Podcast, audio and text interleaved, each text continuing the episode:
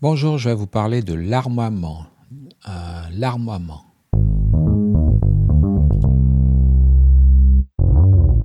Alors, donc, euh, un larmoiement, c'est quoi? C'est une sécrétion abondante de larmes.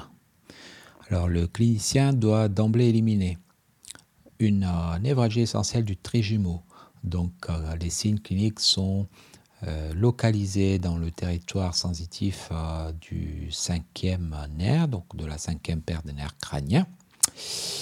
Le début est brutal. Essentiellement, il y a une histoire de trigger, de zone trigger. Les douleurs sont limitées donc au territoire sensitif du trijumeau. Il faut une consultation neuro pour aller rechercher derrière euh, éliminer toute forme de pathologie tumorale. Ensuite, on a l'algie vasculaire de la face.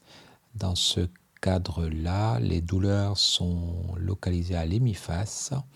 Elles commencent doucement et se terminent progressivement, peut-être associées à une obstruction narinaire. On a associé un syndrome de Claude Bernard Horner. On verra ça en détail après. De la même façon, il faut faire une consultation neurologique complète. Autre cause de l'armoiement, une plaie du canal lacrymal. Donc euh, il y a un contexte, hein, morsure de chien, rix, ou euh, donc euh, une plaie localisée au niveau du canthus interne de l'œil. Attention systématiquement, pensez à de la microchirurgie ophtalmologiste et vérifiez les vaccins. Alors, on va éliminer les autres causes, mais en passant rapidement. Le syndrome de larmes de crocodile. En fait, les larmes sont régénérées de façon anormale par euh, des fibres nerveuses de la glande dite lacrymale.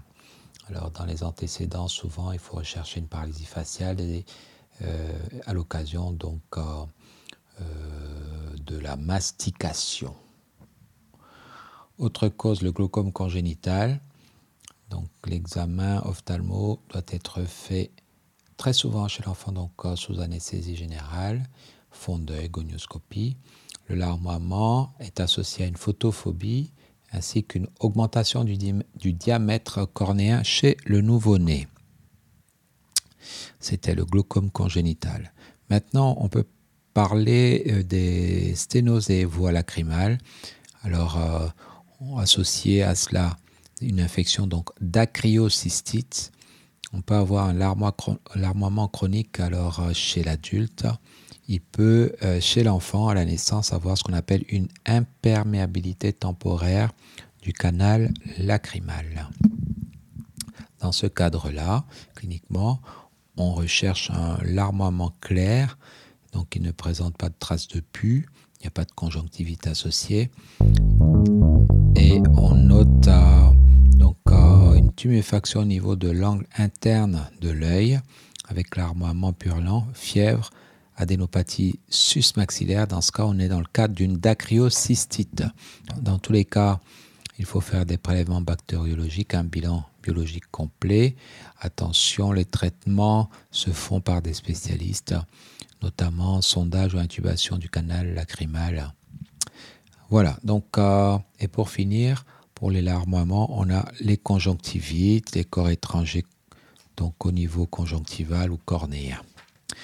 Là, cliniquement, il existe un érythème conjonctival, des mangeaisons une baisse euh, plus ou moins euh, de la acuité visuelle, tout dépend du contexte. C'est un corps étranger, une plaie cornéenne notamment, on peut avoir ce qu'on a une, un scotome euh, visuel, une espèce de, de- de- d'anomalie du champ visuel. Alors pour le corps étranger, bien sûr, la consultation ophtalmo est urgente. Il faut éliminer, extraire ce corps étranger, et mettre en place, bien entendu, un traitement antalgique et antibiotique. Donc c'était les différentes causes de l'armoiement névralgie essentielle du trijumeau, algie vasculaire de la face, plaie du canal lacrymal. Il faut penser également au syndrome des larmes de crocodile, au glaucome congénital, aux sténoses et voies lacrymales, soit à la naissance, soit dans le cadre d'une dacryocystite. On peut retrouver des larmoiements en cas de conjonctivite, de corps étrangers au niveau conjonctival ou cornéen.